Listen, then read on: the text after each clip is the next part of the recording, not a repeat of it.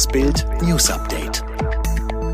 Es ist Sonntag, der 16. Mai und das sind die Bild meldungen Kofeld gefeuert, jetzt soll Schaf Werder retten.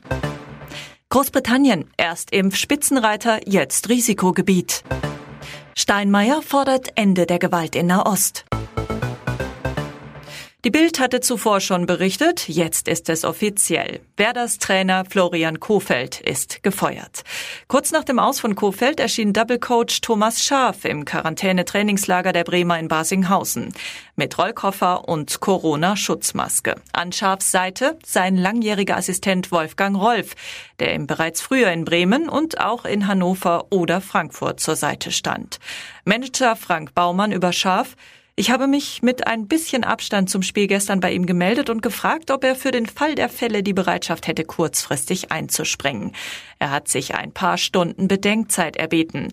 Thomas hatte die Überzeugung, der Mannschaft etwas mitgeben zu können.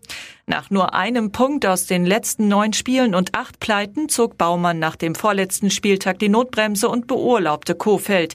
Jetzt soll Schaf die Bremer, momentan auf dem Relegationsplatz, vor dem Abstieg retten, wie schon 1999.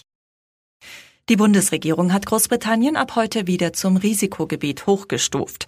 Das Land also, das mit einer Impfquote von 53 Prozent auf Platz 1 in Europa liegt.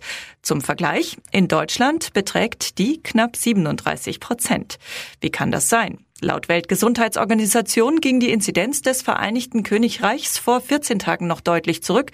Nun stieg sie aber in den letzten sieben Tagen wieder an. Und auch wenn das Auswärtige Amt Großbritannien erst exakt vor einem Monat von der Liste der Risikogebiete gestrichen hat, war die Sorge vor der stark infektiösen indischen Variante offenbar so groß, dass das Vereinigte Königreich nun wieder auf die Liste gesetzt werden musste. Großbritannien ist ein Sonderfall, sagt Karl Lauterbach. Durch die starken Verbindungen mit Indien sieht der Gesundheitspolitiker der SPD in dem Vereinigten Königreich etwas wie ein Einfallstor für Varianten, die von dem indischen Subkontinent stammen. Alle Infos rund um Verschärfungen und Öffnungen national und international gibt's online auf Bild.de. Bundespräsident Steinmeier hat ein Ende der Gewalt in Nahost gefordert. Zum Abschluss des ökumenischen Kirchentags in Frankfurt beklagte er unschuldige Opfer auf beiden Seiten. Mit Blick auf anti-israelische Demos in Deutschland forderte Steinmeier die Menschen auf, dem Hass gemeinsam entgegenzutreten. Die Zahl der Corona-Neuinfektionen in Deutschland geht weiter zurück. Das RKI meldet heute 8500 neue Fälle. Inzwischen liegen nur noch drei Bundesländer über der 7-Tage-Inzidenzmarke von 100. Mehr als 30 Millionen Menschen sind inzwischen in Deutschland mindestens einmal geimpft. Die Ständige Impfkommission geht davon aus, dass die Corona-Impfungen im kommenden Jahr aufgefrischt werden müssen.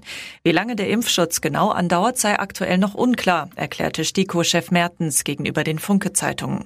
Das könne man aber erst in ein paar Monaten sagen. Alle weiteren News und die neuesten Entwicklungen zu den Top-Themen gibt's jetzt und rund um die Uhr online auf Bild.de.